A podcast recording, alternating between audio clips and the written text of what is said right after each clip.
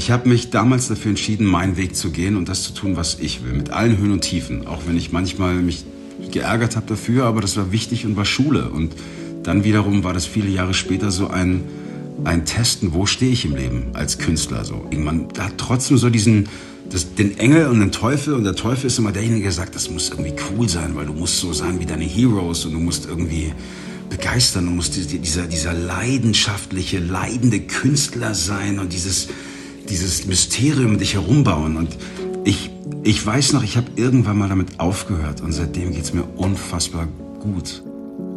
Hey und herzlich willkommen zu einer neuen Folge von Drei Fragen von Elvis. Es ist jetzt zwei Jahre her, dass mir mein damals sechsjähriger Sohn Elvis eines Morgens einfach so drei Fragen auf einen Zettel schrieb. Das machst du gerne. Was kannst du gut und was findest du cool? Es dauerte einen Moment, bis mir klar wurde, dass es letztlich nicht um eine abschließende Beantwortung dieser Fragen geht, sondern um den Impuls, die Automatismen, Algorithmen und Muster zu hinterfragen, die sich über die Jahre so klammheimlich in mein Leben geschlichen haben. Wie wollen wir in Zukunft leben und arbeiten? Was treibt uns an und gibt uns Sinn? Und wie und wo finde ich eigentlich diesen Menschen, der ich schon immer sein wollte? Darüber spreche ich in diesem Podcast seit einigen Monaten mit inspirierenden Menschen, die auf dem Weg sind. Ihr Wie und ihr Warum im Leben bereits gefunden, sich persönlich und beruflich vielleicht schon mehrfach neu erfunden haben oder gerade mittendrin sind. Mein heutiger Gast ist noch keine 40 Jahre alt und doch blickt er schon auf eine fast 25-jährige Karriere im Showgeschäft zurück. Im München der 90er Jahre wurde er quasi auf der Straße entdeckt, zu einem weltweit erfolgreichen Teenie-Star und erlebte sowohl als Musiker als auch als Mensch bewegte Jahre auf und neben der Bühne. In dieser Podcast-Folge sprechen wir über den Menschen Gil Ofarim. Einige Stationen seiner Karriere zwischen Euphorie und Selbstzweifeln, über das Finden der eigenen Mitte und Projektionen von außen. Und natürlich über sein sehr persönliches aktuelles Album Alles auf Hoffnung und sein im Juni erscheinendes autobiografisches Buch Freiheit in mir, das ihr über den Link in den Show Notes vorbestellen könnt.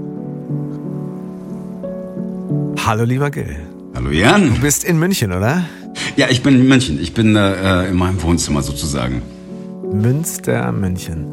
Ich finde das so herrlich. Wir haben uns früher immer so viel Gedanken darüber gemacht, dass man irgendwelche Videosachen machen musste. Und dieses Videothema ist quasi, wir können hier völlig unfrisiert und völlig äh, easy in, unserer, in unserem Umfeld sitzen, müssen uns keine Gedanken darüber machen, weil wir nur Audio sind. Wie geil ist das? Das ist super. In Zeiten, wo alles visuell ist, Ja. ist ein Podcast nur Audio und es macht Spaß. Es ist, es ist sehr einfach so. Es ist einfach, Ja. es ist easy und ähm, ich habe festgestellt, Podcast ist äh, irgendwie total en vogue. Und alle hören gerade Ja. Podcast. Ja. Hörst du viele Podcasts? Äh, Ja, es geht so. Also ich bin gerade in 2020 sehr viel mit dem Auto unterwegs gewesen, wenn ich mal arbeiten durfte. So. Und ähm, irgendwann hast du halt deine ganzen Playlists durchgehört und deine Lieblingssongs und die kennst du dann auswendig und dann möchtest du was anderes. Und dann ist bei mir so fest und flauschig. Ich glaube, das ist dir mit Sicherheit ein Begriff. Ja. Irgendwie Böhmermann und Na Schulz. klar. Das ist äh, Wahnsinn. Das ist sensationell. Ja, ja. ja das, und Ja, deswegen der Podcast-Fan, ja. Aber sag mal, Gil, es ist Freitag, Mittag. Wir haben eine Woche geschafft. Wie sah deine Woche bisher aus? So? Äh, Rock'n'Roll, du. Ich, ähm, Ich brauche mehr Details. Du brauchst mehr Details? Dann sage ich nur, dann sage ich nur ein paar Begriffe. ähm, Vater, zwei kleine Kids, äh, alleine. Der wahre Rock'n'Roll. Vergesst die Tour, vergesst Backstage, es ist eh alles nicht so spannend, wird irgendwie alles nur so lauwarm gekocht. Aber das ist der wahre Rock'n'Roll. Und das ist geil. Ich liebe es. Aber so, das ist deswegen auch so mein Freitag gewesen. Und äh, wie du siehst, ich habe noch irgendwie äh, klatschnasse Haare. Ich hatte jetzt gerade so eine kurze Zeitspanne zwischen Kids, weil unser Tag beginnt um halb sechs. Äh, Fertig machen, frühstücken, Zeugs, äh, Kindergarten, dann zurückfahren, dann Briefe machen, dann telefonieren. Dann hatte ich so eine halbe Stunde Kurzzeit, mal so ein bisschen Sport zu machen.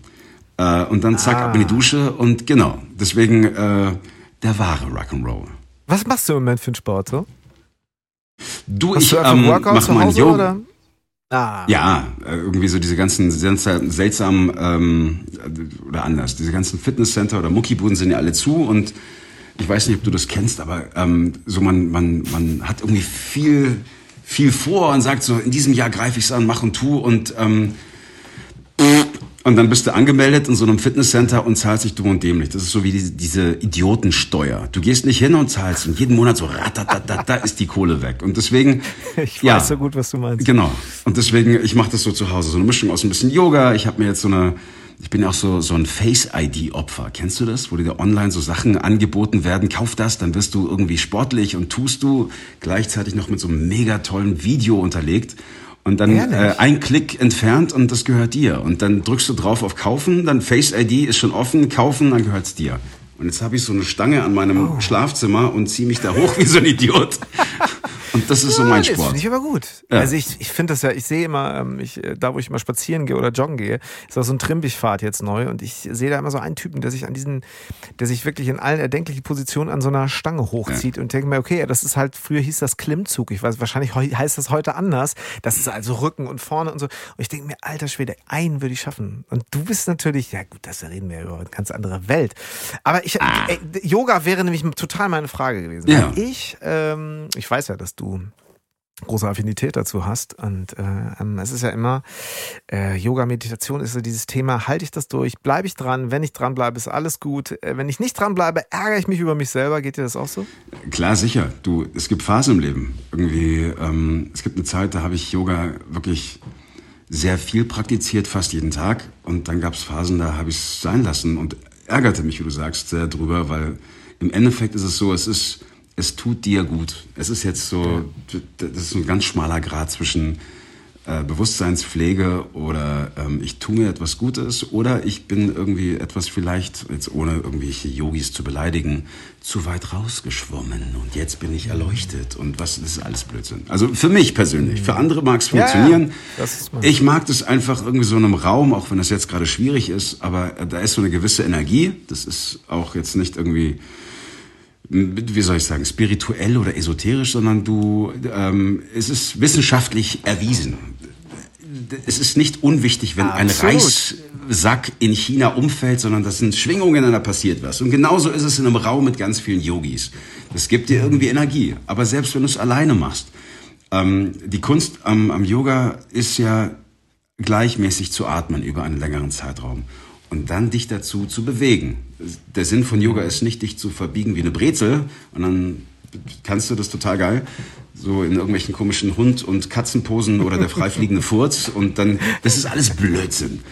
Aber ja, den mach doch mal vor. Genau. Den freifliegenden Furz, ja genau. Für alle Hörer da draußen.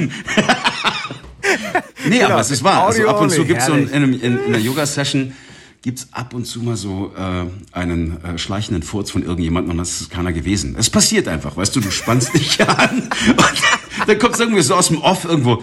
Ja, das, ja. ja.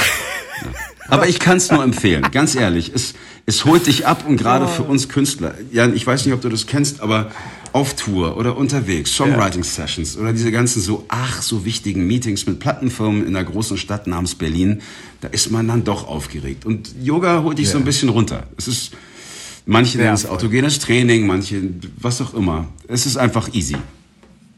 Was machst du denn, mein Lieber? Ich weiß, du bist ja ein begeisterter, äh, äh, leidenschaftlicher Jogger. Ich bin ja fast neidisch, weil meine Knie das nicht zulassen.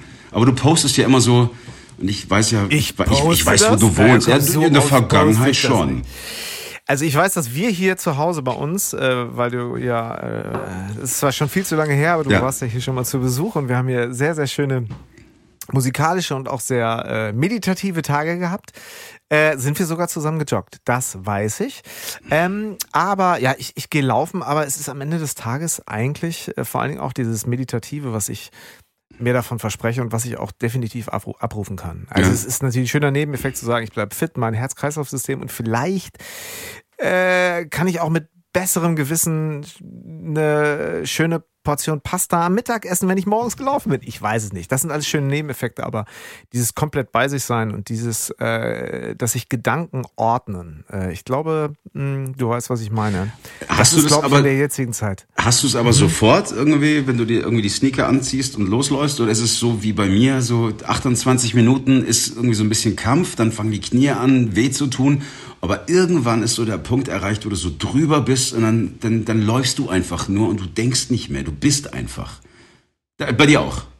Also ich schäme mich nicht mehr dafür, viel zwischendurch zu gehen, weil ich merke, dass der Effekt, dieses, äh, das Gedankenfließen, dass ich äh, Dinge im Kopf strukturieren kann oder sich vielleicht sogar von selber strukturieren, die mich sonst echt verwirren, so.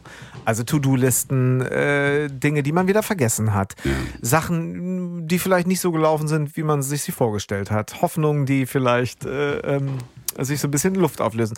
All diese Dinge relativieren sich sehr stark, tun sie aber auch, wenn ich durch den Wald gehe. Das heißt, äh, ich bin vorher ein bisschen gelaufen. Also dieser sportliche Aspekt im Sinne von, boah, da habe ich jetzt echt durchgezogen und ich gucke mal eben kurz auf meinen Kalorienverbrauch. Ja. Das habe ich eigentlich nicht. Und dementsprechend setzt das eigentlich auch dieses Gefühl schon relativ früh ein und nicht erst Runners High nach 40 Minuten oder nach wann auch immer. Ja, bei mir ähm, schon, ja. Ja, und, und das ist etwas, äh, ich habe letztens ein ganz schönes Interview, so auch ein Podcast gesehen mit John Kabat-Zinn, der dann gefragt wurde, ähm, haben Sie denn auch heute schon meditiert? Weil ich meine, wer, äh, ne, wer, wenn nicht er? Und er sagte, ja, irgendwann ist halt so das ganze Leben so ein bisschen Meditation. Das heißt, alles, was du tust, wenn du es in dieser Achtsamkeit mhm. tust, hat es diesen meditativen Charakter, der dich einfach äh, zentriert so und balanciert. Und ich äh, glaube, ähm, es hat viel Lifestyle und ähm, oder es ist ein großer Lifestyle-Aspekt in den letzten Jahren, aber nicht erst durch das letzte Jahr ist, glaube ich, der zum einen Boom, aber auch Bedarf an Meditations-App und äh, Apps und all diesen Dingen, was du eben auch gerade sagtest, natürlich äh, berechtigterweise und völlig verständlicherweise so durch die Decke gegangen. Ja, zum Glück. Ähm, also ich, ich, ähm, ich finde es gut, dass es, dass es angeboten wurde. So, es gibt irgendwie, ja. also eins habe ich gelernt in meinem Leben, es gibt nichts, was es nicht gibt. Und es gibt uns in allen Größen, Farben, äh, äh, Erleuchtungen und Psychosen und alles, was dazwischen ist. Und ähm, mhm. für den, der es mag, wie man in Bayern sagt, ist es das Höchste. Von daher, ich finde es gar nicht mal so ja. schlecht. Es gibt so eine, so eine andere App, wo sich so alle unterhalten, äh, jetzt ohne großartig Werbung zu machen, aber äh, ähm, die Nummer habe ich nicht ganz so gepackt. Das war mir irgendwie zu viel. Aber ansonsten, ich bin echt. Ist das die App, die ich direkt wieder gelöscht habe? Ja, genau, glaube, ja. genau die. genau die, wo man auch nur per Einladung rein konnte. Und oh ja, genau. also die ganzen Typen, die du auf Twitter versuchst zu ignorieren, sind dann alle dort. Alle sind genau da drin. Ah, Und äh, ja. Ja. Aber gut, dass du sagst. Ich habe das wirklich, also dieser, dieser Moment, das dann kurz runtergeladen zu haben, dann wusste ich, okay, jetzt muss ich ja wieder alles so.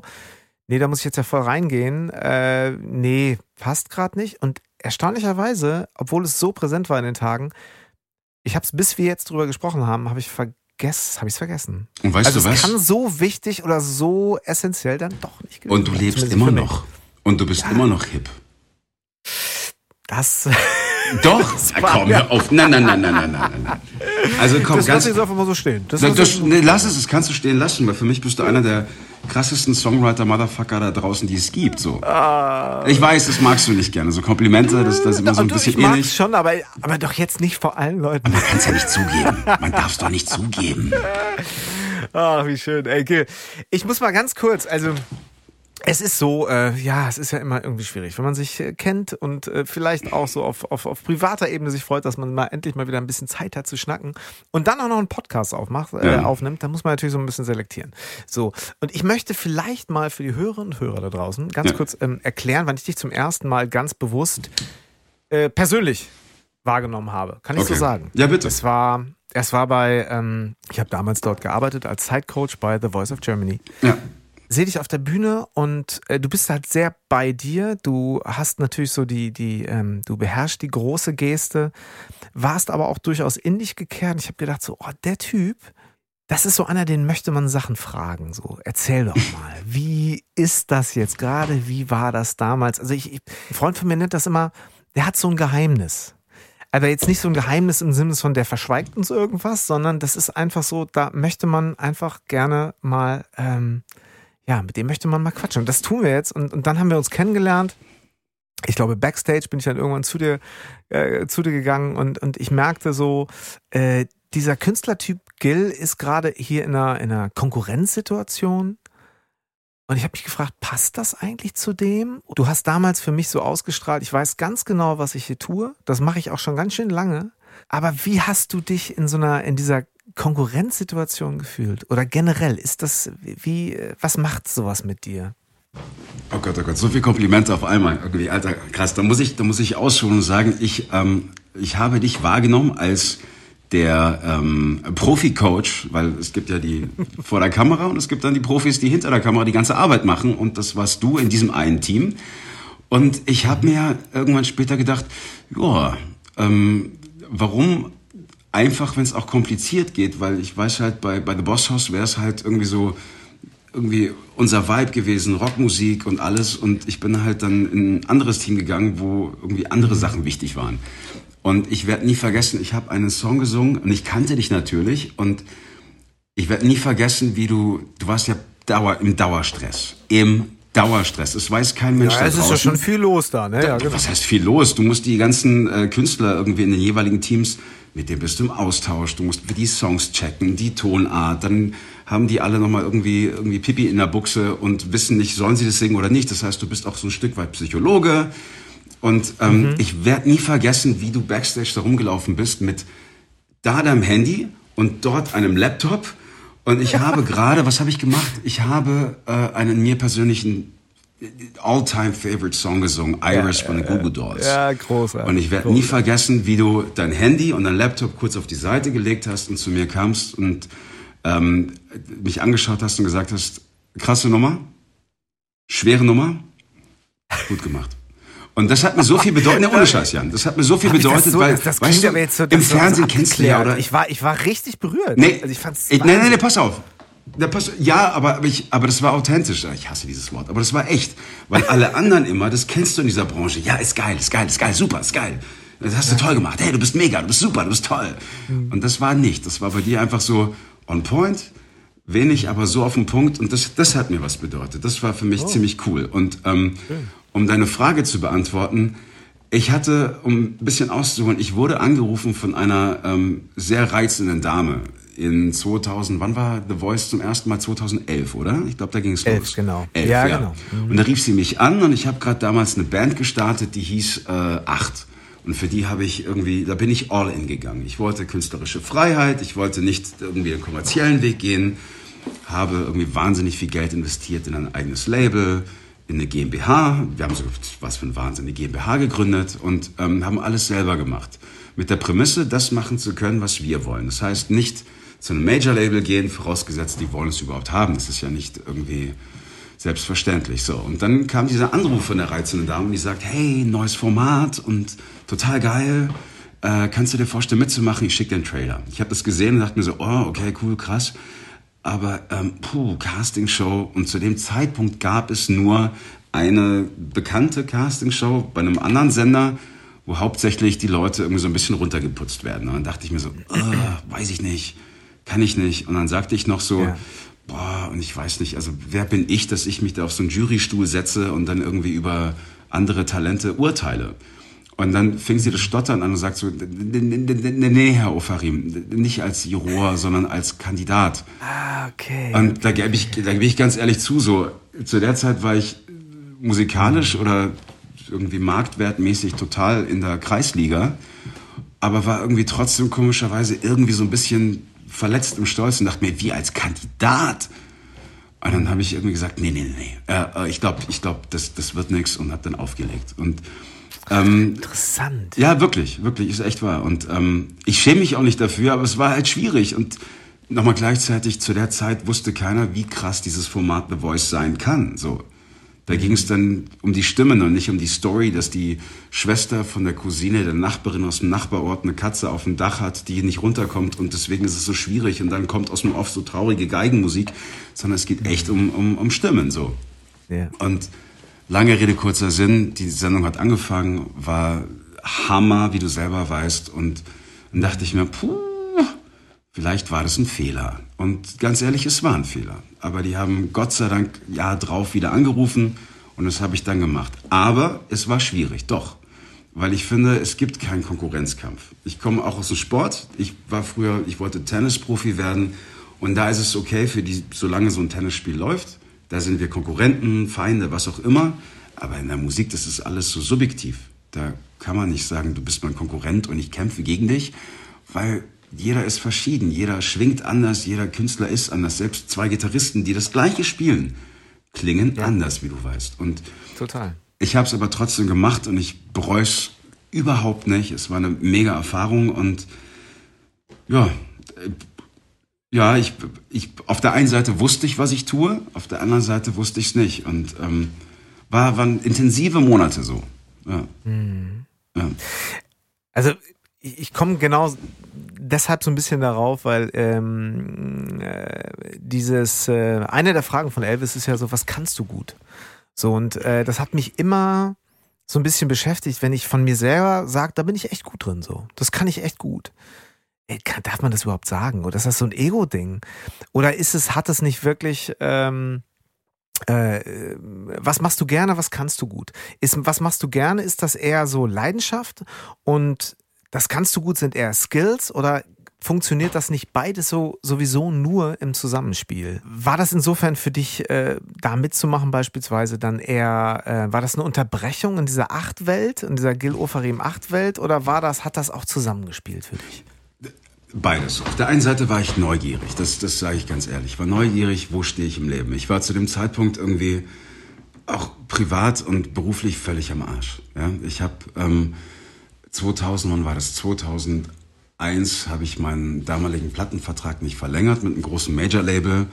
Das lief alles noch unter diesem sogenannten Teeny Star Gil. Und ähm, was viele nicht wussten, damals gab es dieses Social Media noch nicht so wie heute. Weißt du, heute, wenn du theoretisch auf dem Mond irgendwie einen Song schreibst, dann weiß es die ganze Welt. Aber damals war es so, ich habe in Asien viel Platten verkauft und war jahrelang dort und das hat hier keine Sau mitbekommen. Und ähm, das heißt, ich konnte weder den Kontakt zu den Fans pflegen noch irgendwas anderes. Und dann, weißt du, auch bei den Teenies ist es so, was das, was heute cool ist, ist morgen wieder total out. Und irgendwann geht so eine Teenie-Karriere auch so langsam vorbei. Und ähm, ja, ich ich habe mich damals dafür entschieden, meinen Weg zu gehen und das zu tun, was ich will, mit allen Höhen und Tiefen. Auch wenn ich manchmal mich geärgert habe dafür, aber das war wichtig und war Schule. Und dann wiederum war das viele Jahre später so ein, ein Testen, wo stehe ich im Leben als Künstler so. Und ähm, das war der Punkt. Aber es gibt so viele andere Momente, wo man, genau wo du sagst, wo bin ich, was kann ich, was kann ich richtig gut. Ich weiß es nicht. Ich, ich habe eins gelernt, ich weiß, dass ich nichts weiß. Ich habe keine Ahnung. Und bist fein damit. Und ich bin okay ist, damit. Schau mal, also was, was jetzt die Zuhörer und Zuhörerinnen oder ZuhörerInnen, wie man heute sagt, ähm, nicht wissen, wir zwei kennen uns nicht nur durch The Voice, sondern auch durch eine Songwriting-Session, ähm, die wir gehabt haben in Düsseldorf mal. Und dann haben wir auch zusammen mhm. noch geschrieben bei dir in Münster, in deinem Studio, in genau. der Backstube. Und ähm, ich werde es nie vergessen. Da kommen so zwei vom Sternzeichen Löwen prallen so aufeinander und beide so unsicher as it can get. Also, weißt du, irgendwie nach außen auf das eine, aber wenn es um die eigenen Sachen geht, total unsicher. Und ich werde nie vergessen, ich werde nie vergessen, so, ich, ich wusste nicht, was ich da tat. Und du überhäufst mich mit Komplimenten. Und ich kam, ich kam damit überhaupt nicht klar. Genauso, wenn du gespielt hast und du hast mir diese ganzen äh, anderen Aspekte vom, vom Gitarrespielen beigebracht, diese Open Tunings, mit denen ich heute jetzt schreibe, hast du mir beigebracht. Und du hattest Gesangsmelodien, die überhaupt nicht in meinem Universum waren. Und ich die ganze Zeit, Jan, du bist so krass, du bist so krass, du bist so krass. Und du sagst, ja, hör auf, ich weiß nicht. Und du hast vorher vergessen, während wir, also beziehungsweise ja, wir gingen joggen, aber du hast auch die Weißwein-Sessions vergessen. Aber es ist... Das ist die, da wäre ich jetzt gleich drauf ja, ja, ja, ja. Nee, ich war einfach ganz ehrlich, äh. ich war an einem Punkt in meinem Leben, wo ich absolut keine Ahnung hatte und fertig war. Und ähm, irgendwie auch bei dir zu Hause damals in Münster oder auch mit deinem, wenn man das nennen darf, deinem guten Kumpel und Nachbar, der mir auch so ähm, in ein paar wenigen Sätzen so eine Scheitel gezogen hat und die Eier mit Stahlwolle poliert hat. Und ich dachte mir so. Grüße an, Grüße an Marc. Ja. Ganz liebe Grüße an Marc. genau. Und ähm, nee, das war so. Und ich, ich gebe auch ehrlich gesagt damit an, dass ich dir in den Arsch getreten habe damals. Und die Geschichte kannst du jetzt erzählen, bitte. Äh, aber sowas von. Es ist so herrlich. Ich glaube, wir waren damals, ähm, wir haben echt super intensive Tage verbracht. Oh ja. äh, wir haben uns, glaube ich, einfach da im, im, im Grunde sind wir davon ausgegangen, der andere merkt schon, was bei mir gerade los ist. Und so, wir haben bestimmte Sachen ausgesprochen und wir waren wahrscheinlich in einer ähnlichen Situation. Einfach wirklich zu sagen, so, okay, wie viel ist mir das Außen wichtig? Wie will ich wahrgenommen werden? Wie viel brauche ich von außen, um meine Unsicherheit vielleicht auch so ein bisschen zu, zu kaschieren? Gut, ähm, um so ein bisschen wieder so in meine Comfortzone zu kommen oder wie wichtig ist es mir eigentlich, mich damit zu konfrontieren, dass ich ganz auf mich alleine gestellt bin, um wirklich endlich mal wieder rauszufinden, was will ich, wo komme ich her, warum habe ich das mal angefangen, was kann ich gut, was mache ich gerne, was finde ich cool und ähm, wie bleibe ich handlungsfähig in einer Zeit, ähm, wo vielleicht nicht die ganze Zeit jemand irgendwie anklopft und sagt, na, ich wollte dich die ganze Zeit schon anrufen. Und diese Phasen kenne ich eben auch. Und äh, ich meine, ich glaube, wenn jemand die kennt, dann du, weil du in deinem zarten jetzigen Alter einfach schon so viele Jahre dabei bist und es einfach, äh, glaube ich, ähm, weißt, was es heißt, wenn die Schulterklopfer und die ja, diese massiven Schulterklopfer ja. auf einmal andere Dinge zu tun haben und ja. äh, dir auch äh, nicht nur indirekt zu verstehen geben, naja, sieh erst mal zu, wo du so, äh, wie du dich so aufstellst, dann können wir noch mal sprechen. Wir waren in einer ähnlichen Situation und das war, äh, glaube ich, war ganz, ach, es war, ich glaube, das war ganz entscheidend. Und ähm, ja, umso schöner, dass wir mal wieder dass wir das hier jetzt unter Zeugen besprechen. Unter Zeugen. Das ist verrückt, verrückt. Unter Zeugen. Vor allem, wir sind uns so unfassbar ähnlich, wir zwei. Wir kommen, also, wir kommen irgendwie aus einer Zeit, wo wir sind aufgewachsen mit diesen ganzen großartigen Künstlern, wo man bis heute noch irgendwie so dieses, dieses, dieses, dieses heroische, irgendwie man stellt sie auf so ein Podest, das sind unsere Megastars und gefühlt gibt's ja heute keine mehr, weil heute ist ja alles so kurzlebig und schnell. Und ähm, ich weiß nicht, wie es dir geht, aber man, man kann es nicht ablegen. Man hat trotzdem so diesen, das, den Engel und den Teufel. Und der Teufel ist immer derjenige, der sagt, das muss irgendwie cool sein, weil du musst so sein wie deine Heroes und du musst irgendwie begeistern, du musst dieser, dieser leidenschaftliche, leidende Künstler sein und dieses, dieses Mysterium um dich herumbauen. Und ich, ich weiß noch, ich habe irgendwann mal damit aufgehört und seitdem geht's mir unfassbar gut und schreibe, egal was rauskommt. Und wenn es irgendwie auch ein Happy Song ist, ich muss nicht jeden gefallen. Ich muss nicht irgendwas entsprechen, was ich vielleicht gar nicht bin. Und ähm, ich habe da mir neulich überlegt, sei weniger Kurt Cobain und sei mehr Dave Grohl. Warum sage ich das? Richtig gutes Warum sage ich das? Kurt Cobain ist ja für uns alle so der, der Hero der Generation X. Mhm. Und ähm, abgesehen davon, dass er das nicht sein wollte, sondern er war einfach so und hatte seine Laster und seine Probleme. Es gibt aber dieses total sexy Mysterium um ihn herum und dieses, diesen Forever Young und Club 27 und bla bla bla. Der hat aber echt Probleme gehabt und trotzdem sagen, alles ist cool. Und dann gibt's aber Dave Grohl, der war damals auch mit dabei und den gibt's heute immer noch. Und Dave Grohl ist aber einer, der liebt das Leben, der bejaht ist, der feiert es und dem ist scheißegal, was die anderen Leute von ihm denken. Und wenn er irgendwie in ein Alter kommt, wo er eine Brille trägt im Interview, so wie ich jetzt gerade, ist es scheißegal. Und wenn er irgendwie Blödsinn macht, er muss nicht cool rüberkommen, sondern er ist einfach der, der er ist und er ist gut genau so, wie er ist. Und das versuche ich zu leben, was mir nicht immer gelingt, aber das hat mir auch so ein Stück weit geholfen. Ist ganz interessant. Also du sagtest es ist ja mehrfach, dieses cool gefunden werden wollen. Dazugehören wollen, akzetiert werden, Dazugehören, authentisch sein. Ich kenne das so gut. Die ja. Credibility und irgendwie Straße sein und irgendwie Bullshit.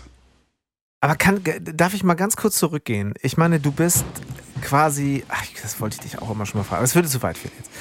Du bist entdeckt worden, auf der Straße mehr oder weniger. Ja. Also damals, ne? Genau, für die Bravo Photo Love Story. Das genau. weiß jeder, ich sag's jetzt trotzdem nochmal. Ja. So.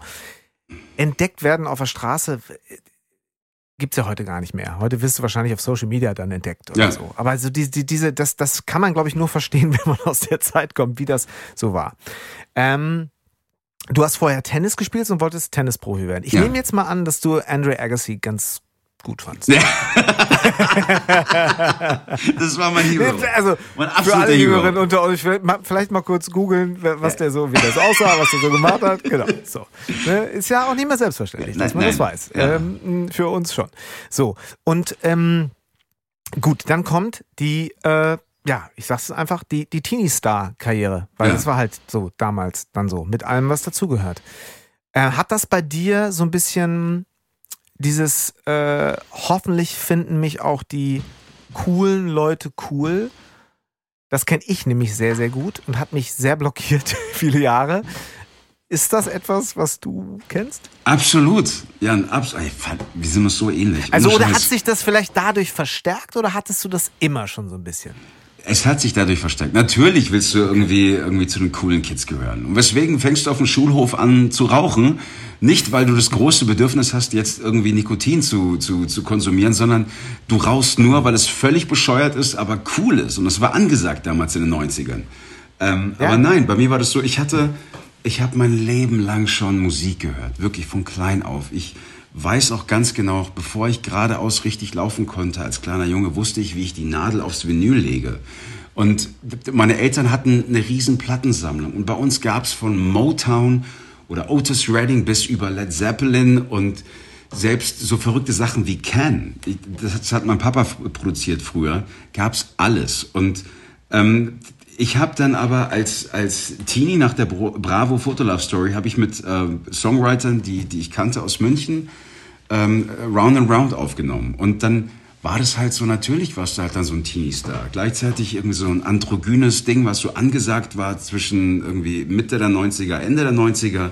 Lange Haare, es gab in Amerika die Hanson, es gab äh, es gab Künstler wie die Kelly Family, es gab die, die, die, die, die Muffets, es gab Gill, es gab alles Mögliche und ich habe natürlich Sachen gehört wie Nirvana und Pearl Jam und Soundgarden und Alice in Chains, aber ich frag dich, Jan, hättest du eine Single gemacht mit 14 und hättest so Musik gemacht in dieser Grunge-Ära, glaubst du, es hätte dir irgendjemand abgenommen?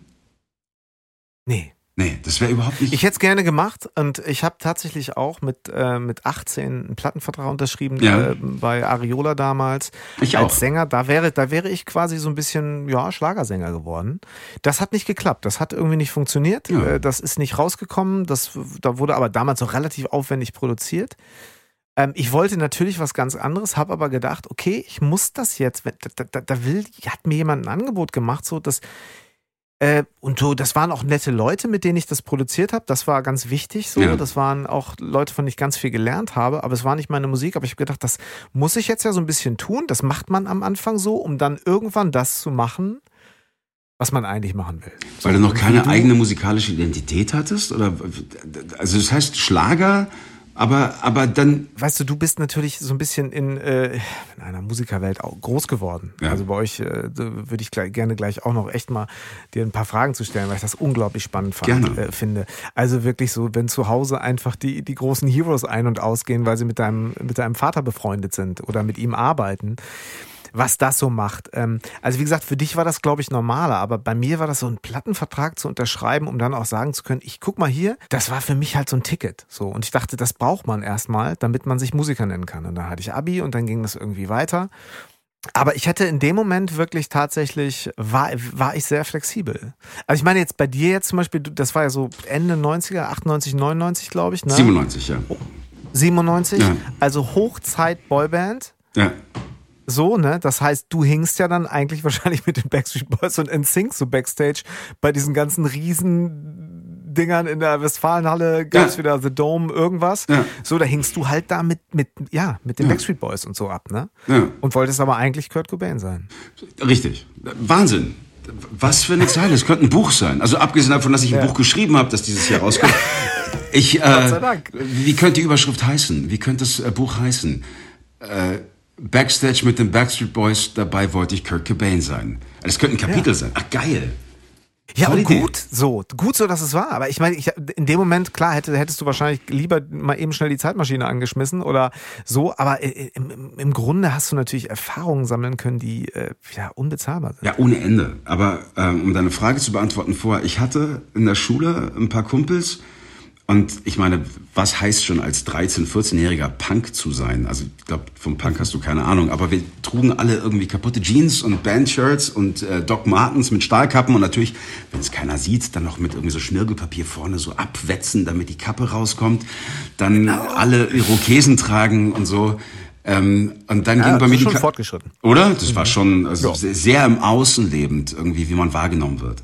Aber ähm, nee, bei, bei mir geht die Karriere los oder ging die Karriere los und ich habe das wirklich gefeiert. Also ich war immer der Junge mit der E-Gitarre und langen Haaren und rocken und machen und tun und ähm, Ja, aber meine Jungs halt, so die, die coolen Freunde, die haben sich dann halt abgewendet. Und dann kamen halt irgendwie so die ähm, ganzen Leute, die vorher dich nicht so cool fanden in der Schule. Plötzlich warst du total gefragt bei den Mädels. Und äh, ähm, genau. Kennst du noch diese, diese Dinge aus den 90ern, so ein Tell Me, so, so ein Messenger? Da gab es so ein kleines Gerät, so ein Beeper. Nee, das war früher vor den Handys. Bevor die Handys nee. kamen, da hatte jeder so ein Teil, das hieß Tell Me. Und da konnte man jemanden anbiepen. Das kenne ich nicht. Äh, das ist wie so wie, wie in der Klinik, weißt du, wenn der Oberarzt angebiebt wird, dann klingelt das ja, in ja, dieser, okay. mhm. genau sowas. Und plötzlich hatte ich ganz viele Telefonnummern. Aber im Endeffekt, ich fand es super und toll, aber habe gemerkt, wie so die Industrie und die, vor allem die Plattenfirma mich so in eine gewisse Richtung lenken, so auch textlich. Ich meine, ich habe meine Songs damals schon geschrieben, aber ähm, es wurde immer so verlangt, äh, I love you, you love me, let's start a family Texte. Und das, weißt du, nee, da hatte ich keinen Bock drauf. Und Heute würde man sagen, ey, das muss wirklich auch textlich komplett passen zum Alter, zu dem Ganzen. Was ist die Aussage? Damals hat man da so ein bisschen mehr über, ja, komm, Thema Liebe passt schon. Ja, genau. Und eben einfach so ein bisschen so das, also man war da ein bisschen großzügiger, glaube ich, was die, was die, äh, die, die, ähm, die Ausrichtung und die Positionierung anging, oder? Ja, total, weil es auch eine Industrie ist am Ende des Tages. Ja. Und das, da, da wurde mir mal schmerzlich erklärt von einer großartigen Dame in Los Angeles, weil ich meinte irgendwann mal in 2001, 2002, ich müsste jetzt nach Los Angeles ziehen und dort die große Karriere starten, aber das ist ungefähr so, als würdest du mit einem Hamburger zu McDonald's gehen. Also da wartet keine Sau auf dich, weil da gibt so viele. Aber ich hatte eine, eine tolle Frau kennengelernt namens Stacy, die arbeitet in einer der, der größten Musikkanzleien oder Rechtsanwaltkanzleien für Musik. Und mhm. mit der habe ich mich oft getroffen und wir gingen essen und sie erklärte mir viele Dinge und brach mir das Herz regelmäßig, indem sie mir erklärte, so, diese Band ist gecastet, das ist alles nicht authentisch. Diese Band ist gecastet und dann hat sie gesehen, wie ich so richtig traurig war. Und dann sagte sie mir, oh honey, come on, you should learn something. It's called the music business, not the music play. Und dann habe ich einiges kapiert in Bezug auf meine Vergangenheit. Und ich werde nie vergessen, als Tokyo Hotel rauskam, weil es war im Endeffekt das Ähnliche. Nur bei denen war es halt so, mhm. da ging es nicht um, um irgendwie Liebe, Liebe und ich bring dich in die Unendlichkeit, wenn du mir die Hand gibst. Und ähm, es war einfach mehr als das. Und das habe ich mir so ein bisschen gewünscht. Ich hätte gerne damals die Chance gehabt, sowas zu schreiben. Aber Lange Rede, kurzer Sinn, lange her und ich habe Frieden gemacht damit. Ich habe vor vielen ja. Jahren Frieden gemacht damit und ich spiele mittlerweile Round and Round, meine erste Single, wieder als Zugabe auf, auf Konzerten heute. Und ich feiere es hart und bin dankbar für die Nummer. Total. Aber lass uns noch mal ganz kurz, also München in den 90ern mit einem äh, sehr prominenten Vater im Musikbusiness. Ja. Also nur wenn du magst. Ja. Wie ist denn das so? Ist man dann mit den anderen prominenten Kindern zusammen auf der Schule und fährt so in Urlaub gemeinsam und ist das dann so wie so eine Blase? Heute würde man sagen, ist das dann so eine Bubble, wo dann alle. Weil München ist doch, ich stelle mir München immer so vor, weißt du, so na klar, Millionenstadt, aber dann irgendwo auch so dieses ganze Schauspielding. Es gibt ja so unglaublich gute Filme auch darüber. Rossini ist einer meiner Lieblingsfilme. So, Rossini weißt du, oder Kio Royal, ja, ja. Genau, Kio Royal und so. Wo ich immer das Gefühl hatte, alle, eigentlich ist das ein Dorf und alle kennen sich und hängen so zusammen ab. Und dann bist du halt, bist du, ja, ja schon irgendwie Promi-Schulkind. So. Also, in, ich bin auf die jüdische Schule gegangen, da waren jetzt irgendwie keine mhm. anderen Promi-Kinder okay. oder so, aber mhm. ähm, Ganz ehrlich, wir sind jetzt nicht in Urlaub geflogen mit irgendwelchen anderen Promis mhm. und deren Kinder. Das haben wir nicht gemacht. Okay. Aber wenn es halt irgendwelche Veranstaltungen gab und heute aus meiner Sicht als Papa, ich weiß nicht, wie es dir geht, ich, ich poste meine Kinder nicht im Internet, ich halte die da raus komplett und das, das will ich nicht. Das war damals eine andere Zeit. So, mein Papa hat mit uns schon viel unternommen und hat uns auf Veranstaltungen mitgenommen und wenn man halt zu etwas Besonderem ging wie 1986 die allererste Michael Jackson Deutschland-Tournee zur Bad-Platte im Olympiastadion, wo ich erst vier Jahre alt war und der Polizist überhaupt nicht zuhören wollte, was meine Eltern sagen, sondern so sich so runterbeugt und sagt, na junger Mann, sag mal, wie alt bist denn du? Und ich lüge ihn knallhart ins Gesicht und sage, mm, sechs! So, dann bist du in der VIP-Area mit den anderen Kindern und ja, ja. andere Promi-Kids, okay. aber ansonsten, nee. München ist vielleicht, wie man heute sagt, so eine Bubble, aber Ist es, ist es nicht irgendwie Berlin so? Also ich, ich weiß nicht, ob es Berlin immer noch ist, aber es gab so eine Zeit, da sind alle Leute nach Berlin gezogen. Ich weiß nicht, ob du das kennst, aber das war für mich so wie Facebook zu Beginn. Alle wollen hin und keiner weiß warum. Ja, ja, natürlich. Absolut. Aber ich meine, du meinst jetzt die Zeit in den, in den 2000ern. Oder? Genau. Also, ja, ja, ja, gut, klar. Bist du Schauspieler, wohnst in Berlin. Bist du Musiker, wohnst in Berlin. Bist du, keine Ahnung, Model, wohnst in Berlin. Bist naja, du Immobilienmakler, ziehst du nach Berlin. Ja, das ist natürlich ganz klar irgendwie, wenn man irgendwie sagt, so, das ist mein Businessplan, gerade als Immobilienmakler, wo kann ich jetzt die Dinge kaufen, die ich äh, günstig einkaufe, dann so mache und dann teuer verkaufe? Klar, ja. logisch. Da gibt es bestimmt ein paar andere Sachen. Aber bei allen Sachen, die natürlich damit zu tun haben, so ähm, wie äh, netzwerke ich, ja. ähm, hat es ja auch häufig äh, vielleicht, äh, den, ist es daran begründet, dass man, wenn ich das nicht mache, gehöre ich nicht dazu und werde vielleicht sogar vergessen. Und weißt du also was, jetzt, muss, so, ich, jetzt muss ich etwas erzählen für alle Zuhörer und ZuhörerInnen. Ja. Das Geile ist, wir haben uns mal vom viel, vor vielen, vielen Jahren auf ein Echo getroffen in Berlin. Und wir zwei sind uns so unfassbar ähnlich. Oh, du bist gerade rot, wie ich sehe. Genau.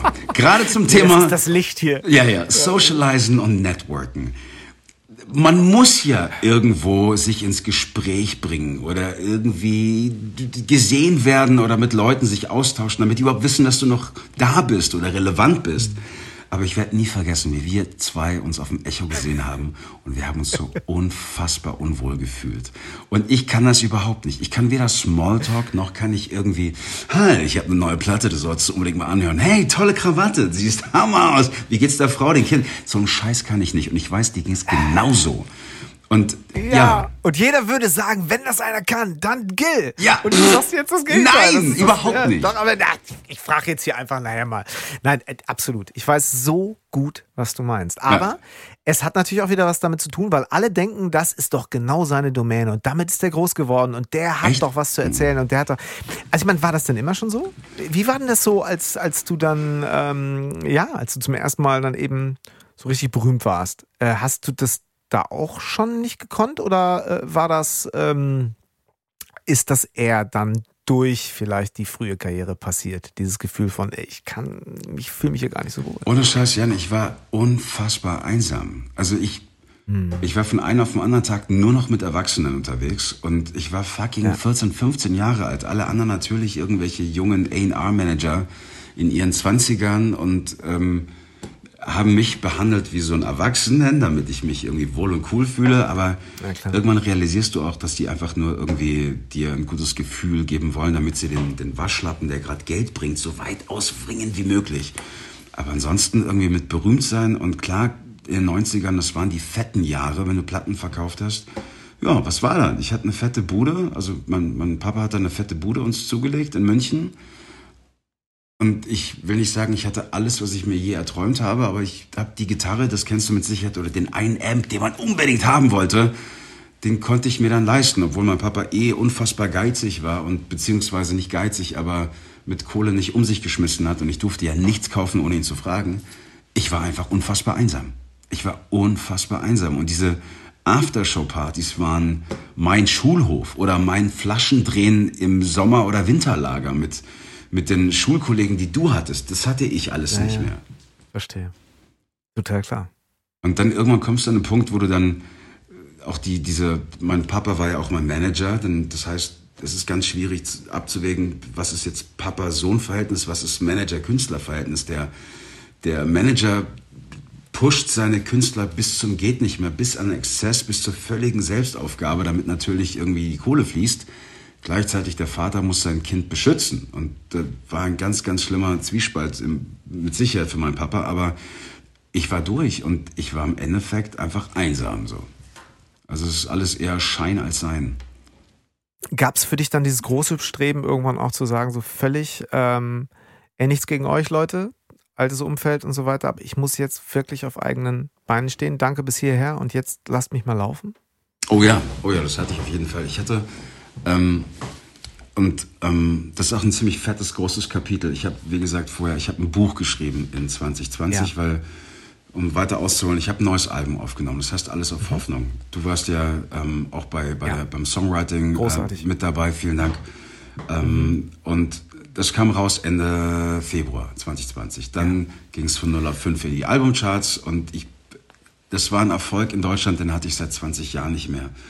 Total geil, kurze kleine Tournee gespielt und dann ähm, kam halt der Rockdown. Ich nenne es Rockdown, weil ich es mir irgendwie ein Stück weit schönreden muss. Aber alles war weg.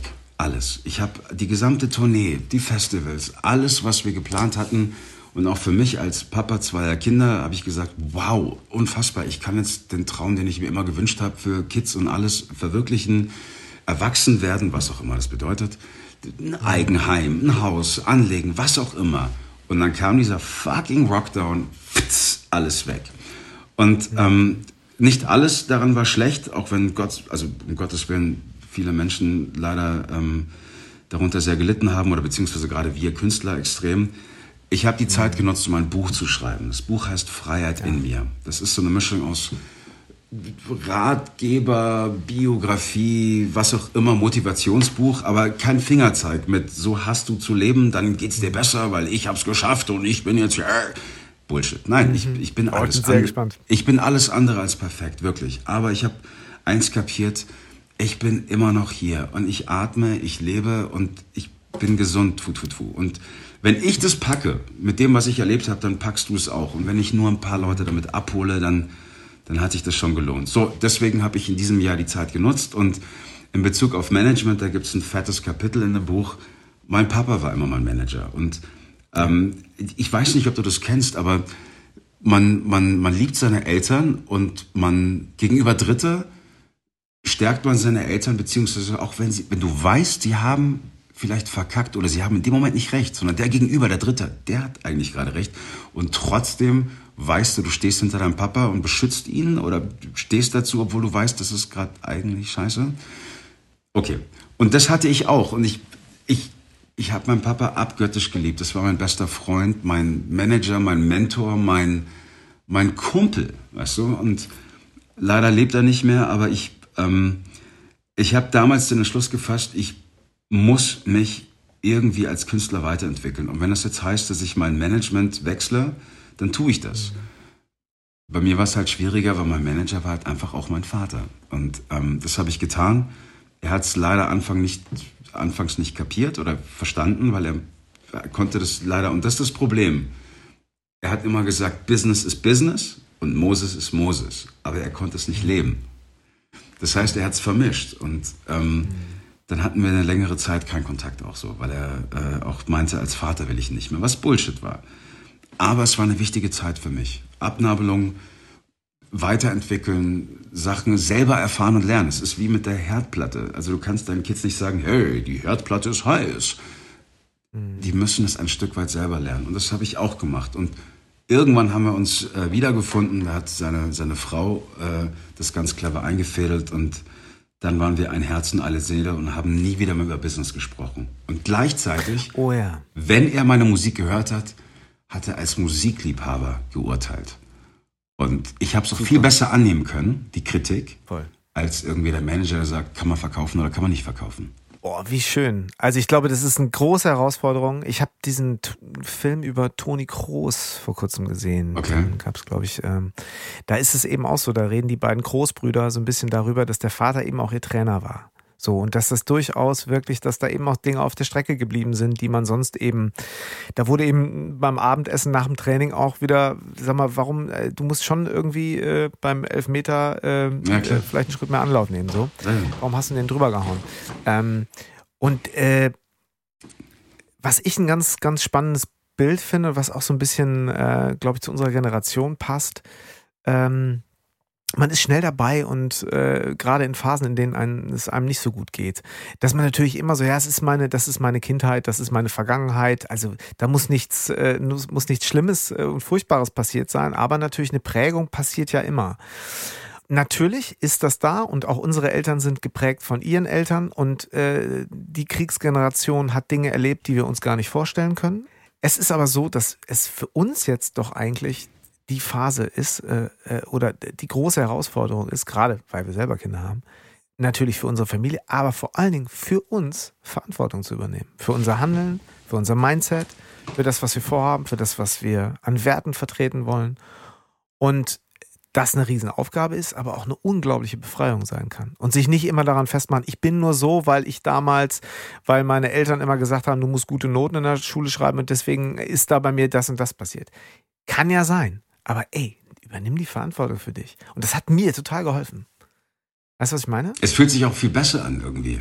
Ja. Also ich, ich weiß nicht, wie es dir geht. Irgendwie, es gibt einen Film, den finde ich Hammer.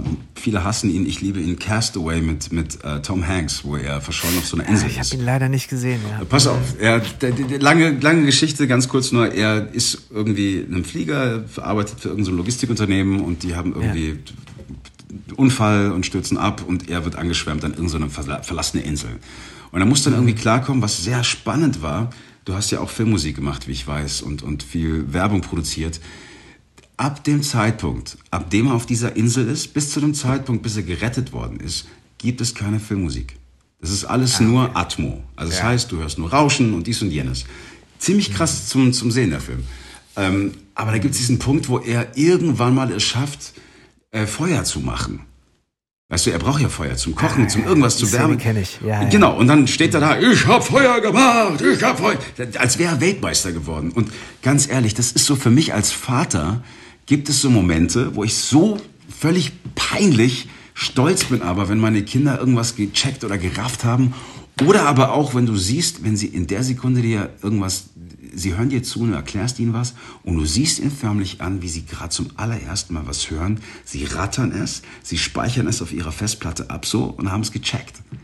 Ja, das ist etwas, wo, da bin ich so stolz drauf. Und das ist so viel mehr als dieser Krass, ne? Smalltalk-Bullshit auf dem Echo und irgendwie, ja, ja, ist geil, ist geil, toll, und wir machen einen Hit draus und so. Das ist alles so Bullshit. Und das wollte ich sagen, als Papa ja. entwickelst du etwas, das nenne ich den Bullshit-Filter.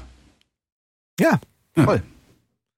Interessant. Ich habe das, glaube ich, in einem Song, äh, einen Song habe ich das, glaube ich, geschrieben. Nicht dein Ernst? Da geht's darum, also der Song heißt A Lifetime und das ist so, wenn du, wenn du, wenn, wenn die Kinder auf die Welt kommen, dass man das Gefühl hat, ey, du musst mir jetzt aber versprechen, dass wir das ganze Leben zusammenbleiben, dass wir jetzt das ganze Leben zusammen verbringen und einem dann so auf einmal einfällt, das wird nicht klappen, weil ich werde eher gehen. So. Und oh, ja. äh, man trotzdem, und da geht es, naja, aber trotzdem eben natürlich, äh, wir haben, haben, noch, haben noch Zeit. So, ja. ne? Und dann, äh, da äh, ist eine Zeile, glaube ich, The bullshit I can do without. Also das, worauf ich, wo ich wirklich weiß, alles klar, darauf kann ich sehr, sehr gut verzichten. Genial. A Lifetime heißt das, ja. Gab es Zeiten, wo du sagtest, so, ich werf das hin, ich mache was Neues, so, ich brauch, ich will das einfach nicht mehr? Klar, sicher. Also es war. Äh Wie konkret? Boah. Meine, das sagen wir ja öfter immer mal, ne? Und sagt ja jeder. Aber gab es so richtig so, wo ich dachte, nö, mal jetzt zieh ich durch. Ich bin raus.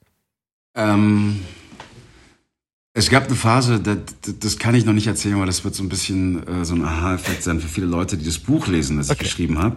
Da freue ich mich drauf. Ähm, ja, äh, kommt mhm. jetzt ganz kurz, um Schleichwerbung mhm. zu machen, am 1. Juni raus und heißt Freiheit ja. in mir.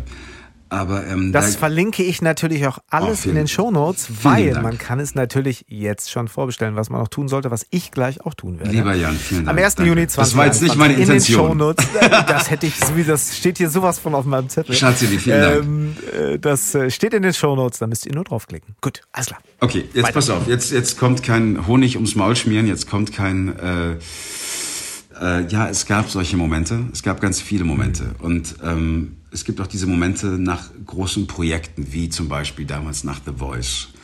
Da bin ich noch auf Tour mitgegangen und oder wenn ich irgendwie einen Film gedreht habe oder was auch immer. Und dann fällst du, ich weiß nicht, ob du das kennst, dann fällt man aus so einem langen, intensiven Projekt, fällt man dann einfach so ins Loch. Weil man hat keinen, mhm. gerade für uns Künstler finde ich so, etwas, was beständig ist, das gibt es nicht. Und wenn man dann aber so ein Timetable hat, so ein Schedule, wo drauf steht, dann und dann hast du da und da zu sein und das und das wird gemacht. Also ich finde es super, weil ich habe dann irgendwie so ein, wie soll ich sagen, so eine äh, Richtung, in die ich gehe und nicht irgendwie, oh, schauen wir mal. Ähm, mhm. Da bin ich ins Loch gefallen. Und so ging es mir auch damals nach The Voice. Und ich werde aber nie vergessen, und es ist kein Scheiß, das ist echt wahr, Jan. Ich, ich wusste nicht, wer, wer ich bin und was ich will, obwohl ich genau aus diesem Grund dahingegangen bin. Und dann war ich halt bei dir, bei deiner Family in Münster. Ich durfte bei euch pennen. Und ich habe das gesehen und dachte mir, okay, Moment. Der Kerl, der ist jetzt auch nicht unbedingt, keine Ahnung, wie soll ich sagen, der macht nicht dieses Selling Out, sondern er lebt sich selber. Er schreibt Musik, er macht seine Sachen, er ist konsequent das, was er ist, Künstler. Und man muss nicht irgendwie, weil alle anderen es tun, auch mitlaufen in eine Richtung, sondern man kann auch, ich will nicht sagen dagegen schwimmen, aber man kann sich selber treu bleiben und trotzdem funktioniert's. Und das sehe ich an dir. Du machst, du tust, du hast tut, tut, tut, gesunde Kinder, eine sensationelle Ehefrau, und das ist ein Geben und Nehmen. Und das habe ich mir gewünscht. Das, das, Vielen Dank. Ja, das war so das Ding, wo ich sagte, als ich aufhören wollte, habe ich euch gesehen und dachte mir, nee, ich, jetzt gebe ich Gas. Ich glaube, das kann ich auch haben, wenn ich groß bin. Ja, ohne Scheiß. Also wir haben uns echt an der Weggabelung kennengelernt, Gil. Das muss ich, also weil ich war auf dem Weg dahin wieder zu sagen, okay, ich, äh, ich will jetzt mal wieder Lieder wirklich selber auf, äh, auf einer Bühne singen und äh, da haben wir zusammen geschrieben und äh, das begleitet mich seitdem äh, auf die Bühnen und ich kenne vor allen Dingen die Phase jetzt nach diesem Jahr, mh, ähm, wo man das Gefühl hat, so, okay, ähm, wenn ich jetzt wirklich mal nach zählbaren Erfolgen suchen würde, also sprich Reichweite im Sinne von Zahlen, dann war das kein erfolgreiches Jahr, mein letztes Jahr, obwohl ich ganz viel gemacht habe. Ich aber trotzdem das Gefühl habe, ähm, auf dem richtigen Weg zu sein, so und äh, einen Podcast zu machen und äh, ich habe ein Jahr lang kein Lied geschrieben, so das ist mir noch nie passiert. Und vielleicht habe ich sogar zwei Jahre kein Lied geschrieben. Okay, und ich habe trotzdem das Gefühl, ich bleibe geduldig. Das hätte ich mir vorher nicht so wirklich vorstellen können. Ähm, ey, du kennst es auch. Manchmal wacht man nachts auf und denkt, oh Gott. Und das Ego ruft und denkt so, na, jetzt musst du doch mal langsam mal wieder in die Gänge kommen. So, ähm, darf ich dich fragen, äh, also das letzte Jahr, wir können da auch gleich nochmal drauf eingehen, das Pandemie, das, das Lockdown, Rockdown, ja. Mhm.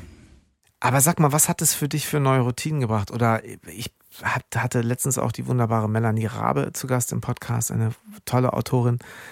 Wie hast du geschrieben? Was hast, wie hast du dir da deine Freiräume und auch dein, dein Mindset gebaut, um, um Buch schreiben zu können?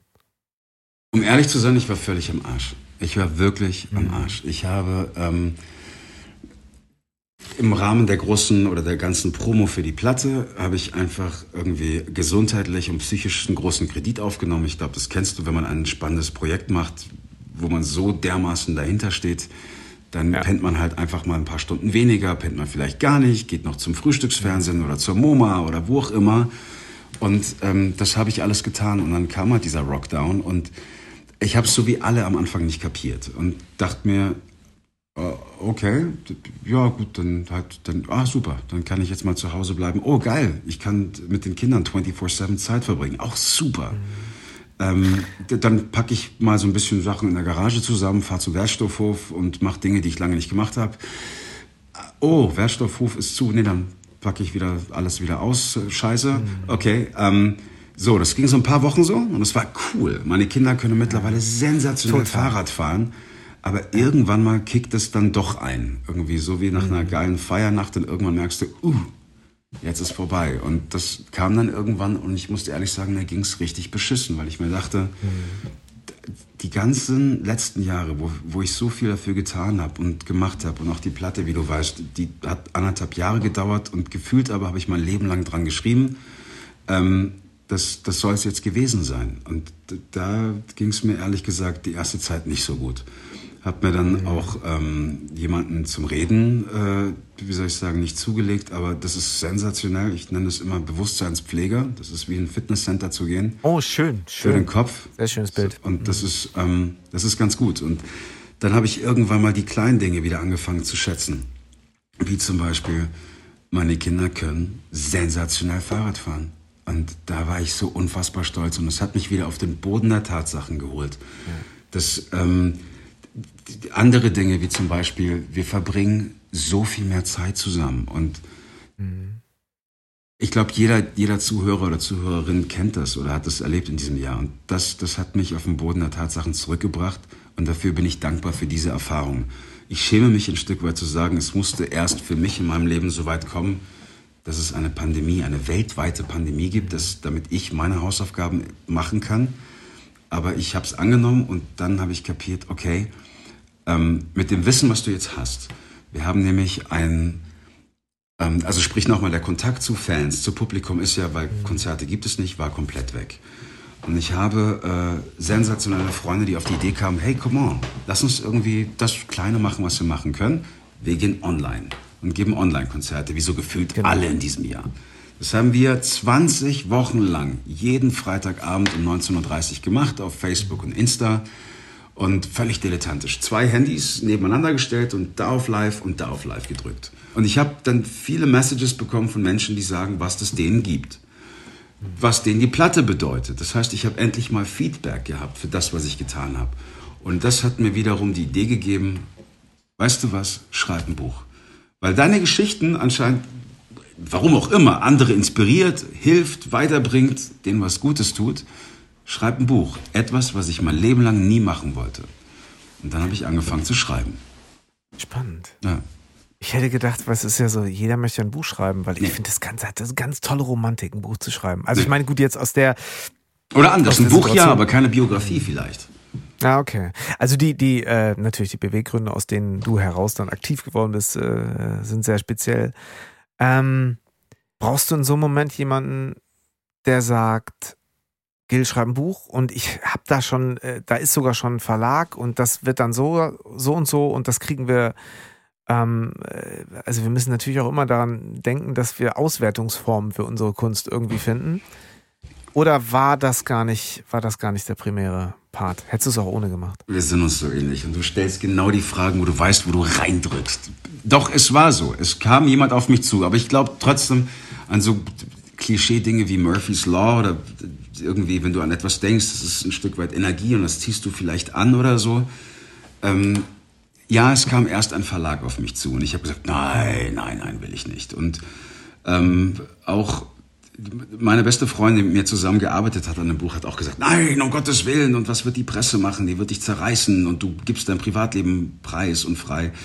Das habe ich alles nicht getan, obwohl es ein sehr persönliches Buch ist. Aber ähm, ja, ich habe ein Stück weit einen Tritt in den Arsch bekommen, aber das war halt zu der Zeit, wo ich mir auch überlegt habe, was kann ich tun für andere? Und so war das dann halt auch. Und äh, ich bereue es nicht. Ich habe mir zwar vertraglich ja. zusichern lassen, dass ich bis ein Tag vor Pressung, heißt es bei der Platte, und beim Buch heißt es der Druck, bis ein Tag vor dem Druck kann ich das noch zurücknehmen und canceln.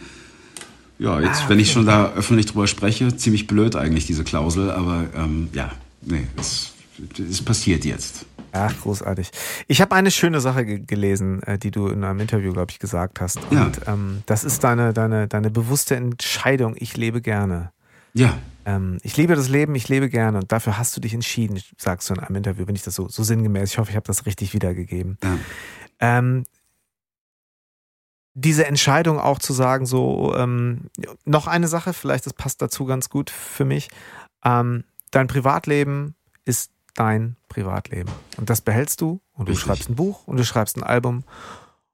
Und ich äh, gehe jetzt mal davon aus, dass es einfach jeder, der über dich etwas erfahren möchte, muss nur das Buch und nur das Album hören und ähm, weiß etwas zu deinen Werten, zu deiner Haltung und zu dem, wer du bist, oder?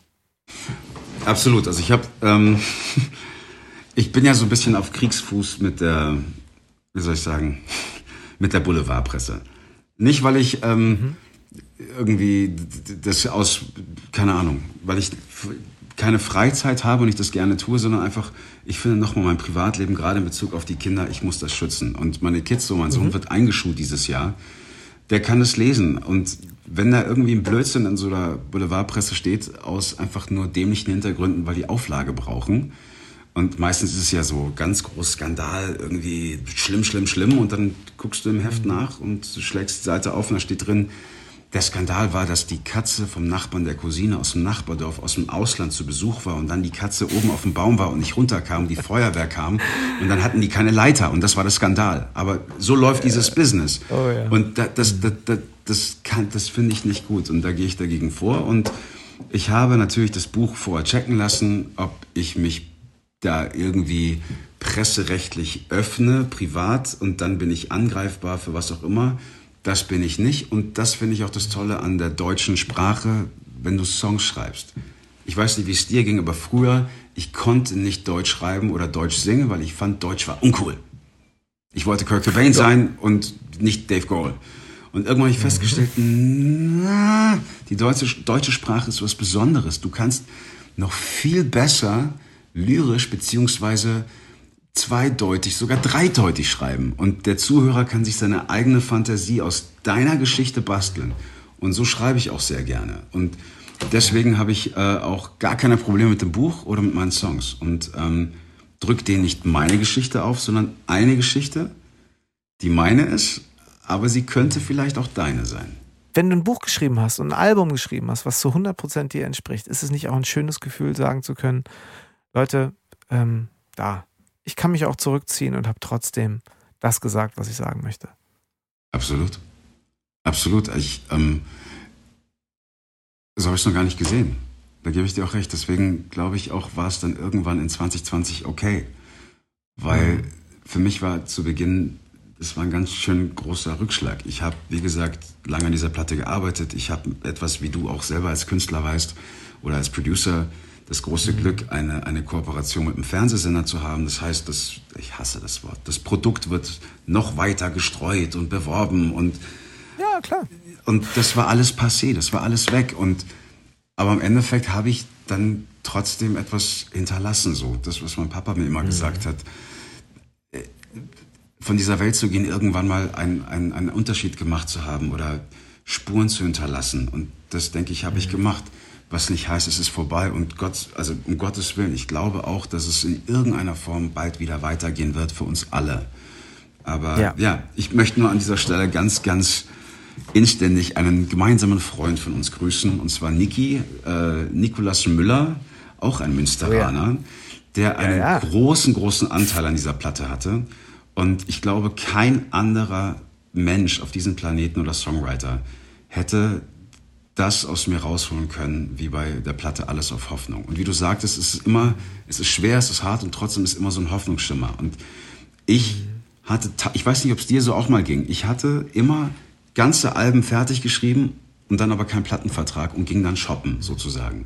Diesmal war es so, ich hatte einen riesen Plattenvertrag, tausende Ideen, aber keinen einzigen Song. Ja. Und ich, ich konnte es aber auch nicht fertig machen. Ich konnte den Song, ich konnte keinen Song fertig machen. Ich hatte tolle Melodien, ich hatte tolle Ideen. So, lange Rede, kurzer Sinn. Ich habe den Nikolas kennengelernt und getroffen und wir zwei könnten, glaube ich, unterschiedlicher gar nicht sein. Und trotzdem passte das wie Arsch auf Eimer. Und ich habe ihm mein Leben erzählt, meine Geschichte erzählt und wir haben wahnsinnig viel gemeinsam. Und er hat meine Texte, meine, meine, meine Geschichte hat er in ein Konstrukt gepackt. Und dafür werde ich auf ewig dankbar sein, denn ich habe von klein auf immer den Song meines Vaters im Ohr gehabt, der hieß Mama oh Mama. Das war eine Hommage an seine Mutter. Und irgendwann mal wusste ich, als ich dann mich dann selber Songwriter genannt habe, ich glaube, eines Tages blüht mir das auch, einen Song über meinen Papa zu schreiben. Und dann verstarb er 2018 und kurz danach habe ich angefangen für die Platte zu schreiben und mich hat es heimgesucht nachts. Ich konnte den Song aber nicht schreiben. Ich konnte nicht. Ich habe oft angefangen, Balladen zu schreiben und dann mittendrin Kloß im Hals. Ich konnte nicht. Und ich werde nie vergessen, wie ich bei euch in Münster saß, äh, in einem Studio und Nikolas hat es irgendwie aus mir rausgeholt. Irgendwie, es war dieser Tag. Es hat geschifft, es hat geregnet. Christopher Müller von der sensationellen äh, Band The Intersphere war mit dabei. Und ich habe mir vorgestellt, mein Papa wäre jetzt gerade da und würde sagen, willst du mich verarschen? So eine Ballade mit Geigen und traurig und Cello? Nein, auf die Fresse. Es ist okay, wütend zu sein. Lass es raus. Und das habe ich Nikolas gesagt und dann ging's los. Und dann kam der Song Nacht jeder Regen. Und als ja. der fertig war, das werde ich nie vergessen, wir sind abends bei euch, da haben wir, da sind wir übrigens auch mal essen gegangen am Hafen bei so einem Italiener. Ja. Mhm. Genau, da waren wir essen und dann sagte Nikolas, Freunde, wollen wir nochmal zurück ins Studio? Ich habe das Gefühl, irgendwas geht noch. Und wir waren alle platt, weil der Song ist echt heavy. Mhm. Und ich musste, und das wollte ich ursprünglich sagen, ich musste erstmal gebrochen werden, um ohne Rücksicht auf Verluste alles rauszulassen. Und dann haben wir Pyro geschrieben. An diesem Abend noch. Und ich werde nie vergessen, wie du uns besuchen kamst. Du hast von Anfang bis Ende die Augen zugehabt, hast es dir angehört und ähm, ich dachte, du verarscht mich anfangs, wo du, also das musst du selber klären, aber ich, ich werde es nie vergessen. Und das hat mir Du musst es nicht sagen. Und du bist auch Gott sei Dank jemand, der, der gerade aussagen würde, oh, zweiter Vers, überleg dir nochmal, wo geht's dahin lyrisch? Mhm. Und du hattest nichts zu meckern, im Gegenteil. Du warst einfach ganz still und ruhig. Ja, also ich glaube einfach, wie gesagt, ihr findet ja den Link dazu. Es ist, äh, es ist etwas, was mich, ja, also ähm, das ist der Grund, warum ich Musik höre und warum ich Musik so gerne mache. Das ist aber auch der Grund, warum ich so sehr daran zweifle, und so sehr bewundere, solch, wie man solche Texte schreiben kann. Weil die Ehrlichkeit, mit der man rausgeht, ohne dass es irgendwo ein Pathos kriegt, wo ich das Gefühl habe, naja gut, da äh, ist ja völlig legitim, dass da vielleicht auch irgendwie ein bisschen Kalkül hinter ist. Ja. Auch das ist Showgeschäft. Ja. Ist völlig in Ordnung. So, so. Äh. Ähm, wenn man aber überhaupt nicht, es überhaupt nicht nötig hat, äh, ein Kalkül dahinter äh, zu verstecken und trotzdem so, so ungefiltert sein kann, dann ist das, äh, ja, es ist für mich so der, der Perfect Match beim, beim Musikmachen, beim Songschreiben. Und ähm, ich habe ja äh, in dem ersten Podcast von dieser Reihe, drei Fragen von Elvis, das, äh, mein erster Gast ist doch, war das nicht so? Doch, Nikolas Müller ist mein erster Gast. Niki! Da sprechen wir ganz, da sprechen wir ganz viel auch über dich und über dieses Lied im Übrigen. Oh, wie schön. Also hört mal rein. Ja. Ähm, ist vielleicht so ein kleiner Bruch? Kennst du sowas wie Neid eigentlich? Äh Neid nicht direkt so, dass irgendwie jemand was mehr hat als ich oder irgendwie mehr besitzt als ich, irgendwie, also so gar nicht materielle Dinge, sondern, oder anders, ich frage dich, ist Neid, wenn du irgendwie ich weiß nicht, kennst du das irgendwie so Kollegen, Songwriter, die immer posten und schreiben, äh, ich habe gerade einen Lauf und ich bin gerade in der Stadt und schreibe gerade und es ist irgendwie total geil und irgendwie wahnsinnig viel kreativer Output und so.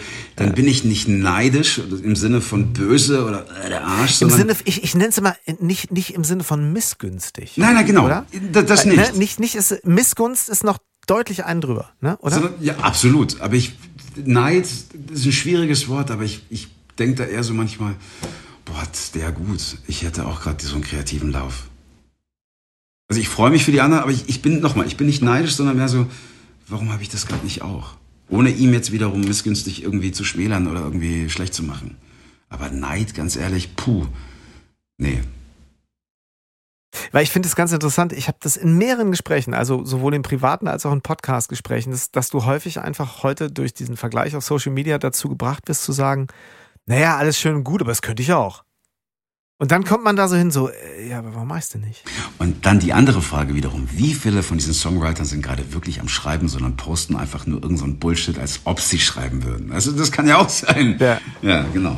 Bist du eigentlich so ein Grübler? Also jetzt kriegst du das Angebot, komm, Gil, jetzt kannst bei Let's Dance mitmachen. Ich glaube, gehst du damit, grübelst du sehr oder bist du so ein Impulsentscheider? Beides.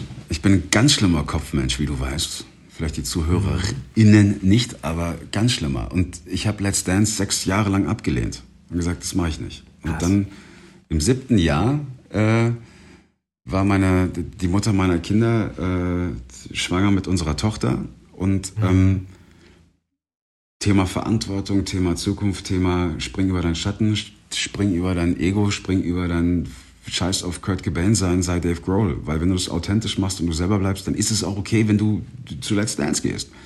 Voll. Und dann habe ich das gemacht. Dann war ich halt dort. Ja. Ich, ob ich es wegen der Kohle gemacht habe, auf der einen Seite, mein Vater war Tänzer, was die wenigsten wissen. Der war wirklich Modern Ballet Tänzer und hatte ein Stipendium für die uh, Martha Graham uh, Dancing Art School in New York. Wow. Ich konnte aber leider nicht antreten, weil ähm, in der Woche, in der er fliegen sollte, sein Vater sich das, nehmen, äh, das Leben nahm und er musste dann die oh. Familie ernähren. Aber das ist auf jeden Fall seine Welt gewesen und ähm, ich wollte ihm was beweisen, ich wollte mir was beweisen und ja, ich habe dann letztendlich zugesagt, aber ähm, ich habe unfassbar gegrübelt, wenn man ja mm. sieben Jahre lang und dann vielleicht so ein bisschen abschließend noch. Ähm in einem Jahr, wo wir uns ganz viel online und digital connected haben, connecten mussten. Ja. Ähm, du sprachst vorhin davon, dass du jemanden hast, mit dem du dich eben auch austauscht. Jemand zum Reden nanntest du es, glaube ich. Ja. Ähm, wie wichtig war das in diesem Jahr, jemanden zu haben, der analog Also auch selbst wenn man sich dann zum Reden auch mal über Zoom trifft, aber es ist eben kein gebuchter Online-Kurs, ein Webinar. Äh, Und systemrelevant. Das heißt, man muss dahin gehen, man darf dahin gehen. Zwar mit Maske, aber man darf. Unfassbar ja. wichtig. Und es tat mir gut. Und ich würde mir wünschen, mehr Menschen würden das in Anspruch nehmen in Deutschland. Mhm. Oder grundsätzlich in unserer Gesellschaft. Ähm, es ist manchmal wichtig, auch, klar, wenn man das Glück hat, sozusagen beste Freunde im Leben zu haben, was auch immer das bedeuten mag.